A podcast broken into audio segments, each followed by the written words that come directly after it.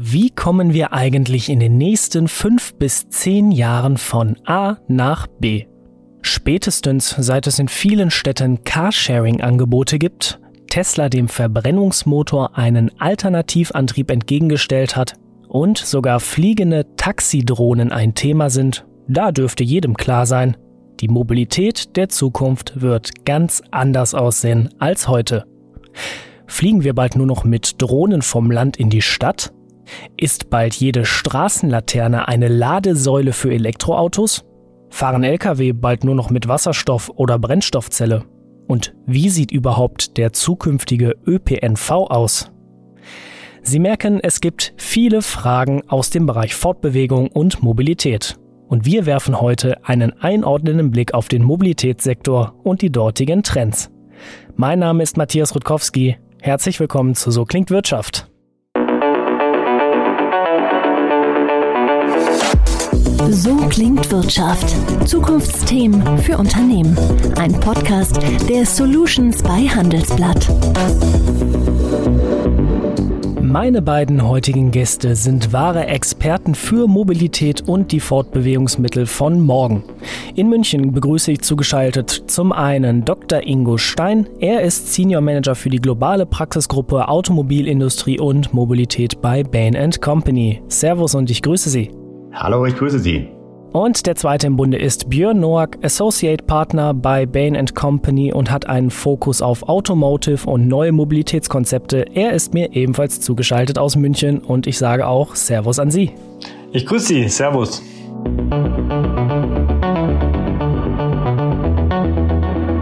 Ja, bevor wir uns inhaltlich mit den neuesten Trends und Entwicklungen beschäftigen, einmal an Sie beide die Frage, wenn Sie nicht gerade im Homeoffice arbeiten, wie kommen Sie dann ins Office bzw. zur Arbeit? Mit dem Auto, mit dem Fahrrad, mit dem ÖPNV? Wie sieht's da aus? Fangen wir mal bei Ihnen an, Herr Stein. Sehr gerne. Also mein bevorzugtes Transportmittel ist definitiv der Zug. Ich wohne etwas außerhalb von München und da ist der Zug einfach die beste Möglichkeit, äh, neben der Fahrtstrecke zum Office auch noch etwas Arbeit erledigt zu bekommen. Und Herr Noack, wie kommen Sie ins Büro? In der Regel mit dem Fahrrad. Teilweise wetterabhängig steige ich auf ÖPNV um, aber bevorzugt mit dem Fahrrad. Herr Noack, dann lassen Sie uns einmal thematisch einsteigen. Wo stehen wir aktuell beim Thema Mobilität in Städten? Wir sehen im Grunde vier große Themen äh, aus Sicht einer Stadt. Zum einen grundsätzlich das Thema Staus und Verkehrsbelastung, hier mit dem Ziel, diese weiter zu reduzieren damit einhergehend eben auch das ganze Thema Emissionsbelastung zu reduzieren, zeitgleich aber auch ein attraktives Mobilitätsangebot äh, mit möglichst geringen Mobilitätskosten für die Bewohner darzustellen und natürlich auch vorrangig noch die Sicherheit im Verkehr zu erhöhen. Und was wir sehen ist, gerade bei einer zunehmenden Urbanisierung, dass da ein erfolgreiches und funktionales Mobilitätskonzept zum kritischen Erfolgsfaktor für Städte werden kann. Sie sprechen Urbanisierung und ein vor allem städtezentrierteres Leben an, aber Teil der deutschen Infrastruktur ist ja auch der ländliche Raum. Wie sieht es da aus beim Thema Mobilität? Gerade in ländlichen Gebieten sehen wir weiterhin eine hohe Nutzung individueller Verkehrsmittel, gerade auch kombiniert mit dem ÖPNV. Aus unserer Sicht besonders wichtig ist hierbei die Anbindung an die urbanen Zentren, dass die möglichst reibungslos und gut funktioniert. Was wir auch sehen, ist, dass gerade die neuen Mobilitätskonzepte eher eine untergeordnete Rolle im ländlichen Raum spielen. Ich habe vor einiger Zeit mit Giuseppe Fiorispina von SEAT gesprochen und er hat zusammenfassend gesagt, die Städte von morgen bieten eigentlich die beste Infrastruktur für neue Mobilitätskonzepte. Mal an Sie die Frage, verfolgen neue Mobilitätskonzepte nicht zu oft einen sehr starken städtezentrierten Blick statt eines holistischen Ansatzes, der auch weniger urbane Gebiete inkludiert? Das haben wir am Anfang auch wahrgenommen, insbesondere bei vielen Pilotprojekten, die sich jetzt auf kleinere städtische Zentren oder Bereiche fokussiert haben. Mittlerweile haben aber auch die Städte erkannt, dass es ganz, ganz wichtig ist, gerade die individuellen Bedürfnisse der Bewohner zu berücksichtigen, auch die Randgebiete dabei mit einzuschließen und insbesondere die Mobilitätskonzepte auch in regionale und überregionale Angebote mit einzubinden. Herr Stein, die Elektrifizierung und die damit verbundene Transformation der Automobilbranche hin zur Elektromobilität ist ja in vollem Gange. Ich habe es eingangs erwähnt, Tesla ist da ein sehr prominentes Beispiel und Tesla ist ja scheinbar in seiner Entwicklung auf der Überholspur, um einfach mal in der Automobilsprache zu bleiben.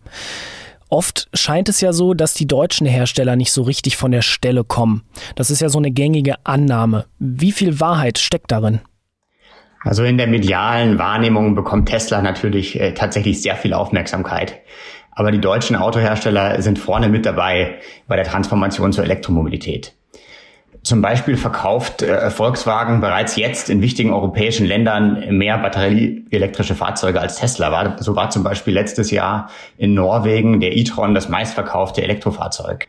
Außerdem haben alle deutschen Hersteller eine Reihe weiterer Elektrofahrzeuge angekündigt und auch führende asiatische Spieler wie Toyota und Hyundai sollte man hier nicht unterschätzen. Auch wieder Giuseppe Fiordi-Spina von Seat sagte im selben Zug zum Thema Elektrifizierung und Transformation, dass einerseits zwar der Antrieb, sprich der Elektromotor ein Thema ist, aber zukünftig vor allem auch das Thema Digitalisierung in der Automobilindustrie von großer Relevanz sein wird. Stichwort sind hier die effizientere Nutzung von Daten. Was kommt da noch an Themen auf uns zu? Also was wir ganz klar sehen, ist, dass viele der neuen Elektroautos ein deutlich umfangreicheres Konnektivitätspaket anbieten. Also viele sprechen ja da auch schon von ähm, Handys auf Rädern, wenn man sich anschaut, welche Konnektivitätsfeatures ein Tesla heute bietet und was man eigentlich alles über den Touchscreen bedienen kann. Und wir haben auch gesehen in Kundenbefragungen, dass die Kundengruppen, die sich für Elektroautos interessieren, insbesondere erwarten, dass auch die Konnektivität und das Infotainment, das Gesamtangebot digitaler Zusatzdienstleistungen auch in den Autos dann besonders wichtig ist. Herr Stein, abgesehen von den Herstellern, was bedeutet die Transformation denn auch vor allem für Zuliefererbetriebe? Denn ein Elektroauto benötigt ja bekanntlich wesentlich weniger Teile als ein Fahrzeug mit Verbrennermotor. Zulieferer sind ja auch momentan noch Teil der großen Lieferkette und auch der Wertschöpfungskette in der Automobilindustrie. Ja, die Zulieferer, die stehen heute sehr unterschiedlich da. Und da wird es wichtig sein, eine genaue Portfoliobetrachtung zu machen. Also welche Teile werden in Elektroautos eigentlich in Zukunft nicht mehr gebraucht? Die ganzen Kolben, alles, was rund um den Verbrennermotor ja eine sehr große äh, Arbeit für die Zulieferer heute war.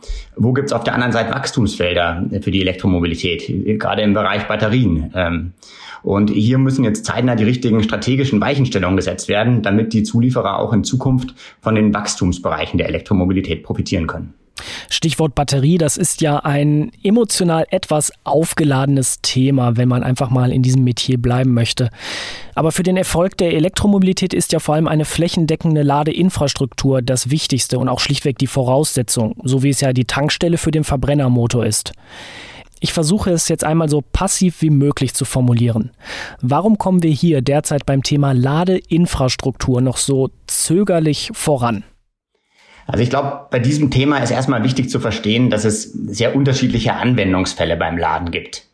Für Langstreckenfahrten ist eine gute Abdeckung von Schnellladern entlang der wesentlichen Verkehrsadern und Autobahnen sehr wichtig. Weil über 80 Prozent der Ladevorgänge können üblicherweise zu Hause oder am Arbeitsplatz stattfinden. Für Kunden, die eine Lademöglichkeit zu Hause haben, ist Laden unterwegs also eher ein Sonderfall, den sie nur bei längeren Fahrten brauchen.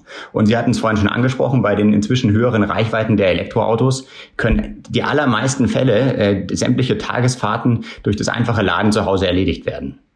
Um allerdings neue Kunden ohne Lademöglichkeit zu Hause anzusprechen, ist der Aufbau einer öffentlichen Ladeinfrastruktur besonders wichtig. Sie hatten ja gefragt, äh, warum dauert es denn so lange? Um den Ausbau zukünftig schneller voranzubringen, müssen aus unserer Sicht alle Beteiligten äh, hier mithelfen. Also sowohl die Energieversorger als auch die Autohersteller und Städte und Kommunen, äh, um da zusammenzuarbeiten und das Thema anzuschieben. Herr Stein, ich habe ja eingangs in meiner Moderation auch gesagt, dass es Denkkonzepte gibt, zum Beispiel Straßenlaternen als Ladesäulen umzufunktionieren. Wie realistisch sind solche Konzepte heute schon?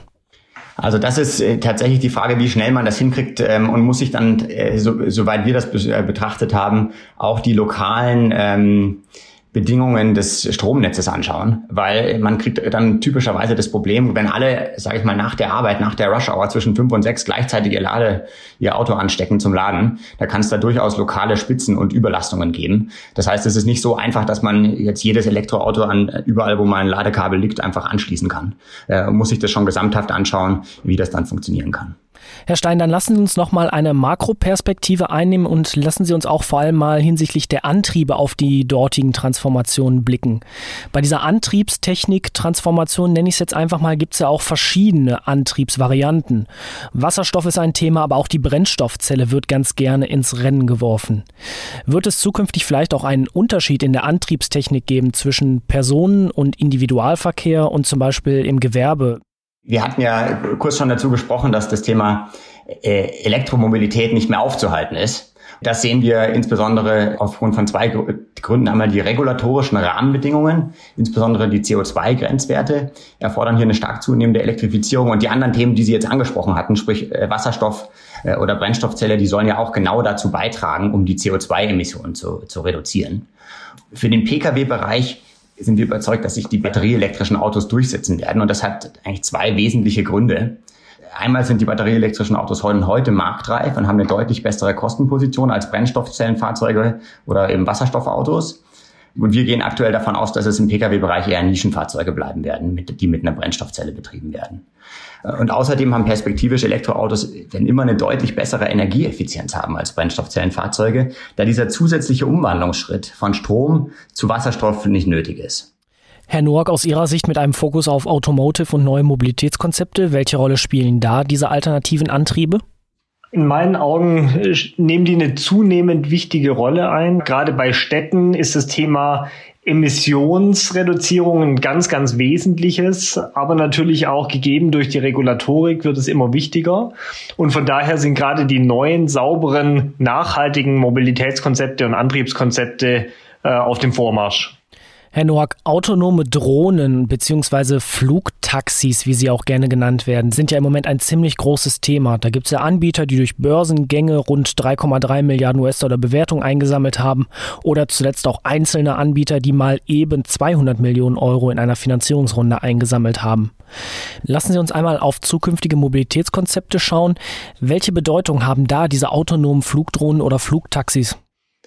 Also hier sehen wir ganz klar aktuell einen deutlichen Boom in diese Richtung. Allerdings, wenn wir mal in der Realität schauen, sehen wir wenig wirklich echte Drohnen und äh, Flugtaxis im Betrieb, sondern vieles ist da momentan noch virtuell.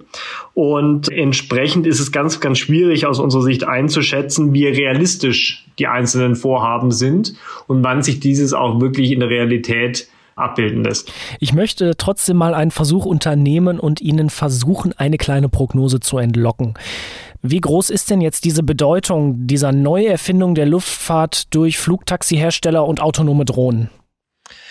In meinen Augen, wie gesagt, ein sehr attraktives Thema. Allerdings wird es sicher auch auf lange Sicht hin eine absolute Nischenanwendung bleiben. Zukünftig sehen wir eine wesentlich höhere Bedeutung weiterhin auch bei gerade straßen- und schienengebundenen Angeboten, insbesondere im öffentlichen Nahverkehr. Sprich, die werden eher den zentralen Baustein bilden versus die Flugtaxis und Drohnen, die ein eher Nischenthema bleiben werden. Dann bleiben wir einfach mal eben beim ÖPNV. Der bringt ja aktuell viele Pendler und Menschen ohne eigenes Auto, die es vielleicht zwangsläufig nicht brauchen, an ihr Ziel. Welche Konzepte gibt es denn, um die Öfis von morgen besser zu machen? Hier spielt insbesondere das Thema autonome Mobilität eine ganz, ganz wichtige Rolle. Wir sehen hier insbesondere in den Ballungsräumen eine große Chance für sogenannte Robo-Caps, also im Grunde autonom fahrende Taxis. Und gerade insbesondere, wenn diese auch noch nicht individuell durch Einzelpersonen, sondern geteilt, also shared benutzt werden, man spricht vom sogenannten Ride-Hailing, sehen wir da ein sehr, sehr großes Potenzial. Zum einen natürlich die Städte weiter zu entlasten und auch das genannte Ziel der Sicherheit weiter zu erhöhen. Von daher sehen wir da gerade autonome Mobilität, Robocaps ganz klar als einer der ganz elementaren Bausteine das Geschäftsmodell des ÖPNV sieht ja in der Regel Abonnements vor oder Tageskarten, sprich Monatskarten, Jahreskarten. Sind dann auch flexiblere Modelle denkbar, wie zum Beispiel Pay-per-Use oder ein flexibel anpassbares Abo oder noch größer gedacht eine Art Deutschland-Ticket für den gesamten ÖPNV in Deutschland? Ja, ich sehe definitiv auch zukünftig weitere flexiblere Bezahlmodelle, Geschäftsmodelle, die da entstehen. Und ich weiß nicht, ob es wirklich ein Deutschland-Ticket sein wird, aber ein Ticket, das zumindest mal verschiedene Verkehrssysteme miteinander kombinieren lässt, das sehe ich definitiv in Zukunft für die größeren Zentren kommen. Herr Stein, wir haben jetzt sehr viel über die Mobilitätstrends und Entwicklungen gesprochen. Bain Company ist ja Hauptpartner der Nachhaltigkeitsinitiative The Mission und die fünfte Runde dieser Initiative beschäftigt sich genau mit dem Thema, worüber wir die ganze Zeit gesprochen haben, nämlich Mobility be Urban, also der Mobilität in den Städten von morgen. Geben Sie uns einmal einen Einblick. Bei The Mission arbeiten ja Gruppen von Studierenden an verschiedenen Projekten und Konzeptideen. Wie unterstützen Sie als Bain Company die Teams da bei ihren Ideenentwicklungen? Als allererstes bieten wir ein breites Workshop-Angebot zur Vorbereitung auf die Projektphase an. Das heißt, die Teams sind jetzt schon Workshops zum Beispiel zu den Themen Design Thinking, agilen Arbeitsmethoden und Projektorganisation durchlaufen. Zweitens sind wir kontinuierlicher Sparingspartner in, in wöchentlichen Terminen, um den Fortschritt und den aktuellen Schwerpunkt mit den Teams zu diskutieren. Dabei sind viele verschiedene Baineys eingebunden, wie wir es nennen. Äh, also vom jungen Berater äh, bis hin zum erfahrenen Partner stehen da alle verschiedenen Stufen zur Verfügung zum Sparring und Mentoring. Drittens möchten wir auch inhaltliche Impulse bieten durch selektive Studien und Experteninterviews. Ja, spannender Einblick. Und wenn Sie, liebe Hörerinnen und Hörer, mehr zu The Mission erfahren wollen und dem Engagement von Bain Company und was die Teams noch so machen, The Mission hat sogar einen eigenen Podcast. Den finden Sie überall, wo es Podcasts gibt. Einfach mal eingeben, The Mission Podcast zur Nachhaltigkeitsinitiative und dann werden Sie sehr schnell fündig. Ich sage danke fürs Gespräch an Dr. Ingo Stein und an Björn Noack von Bain Company. Und wir, liebe Hörerinnen und Hörer, hören uns nächste Woche wieder zu einer neuen Folge. So klingt Wirtschaft. Und bis dahin, machen Sie es gut und tschüss. So klingt Wirtschaft, der Business Talk der Solutions bei Handelsblatt. Jede Woche überall, wo es Podcasts gibt. Abonnieren Sie.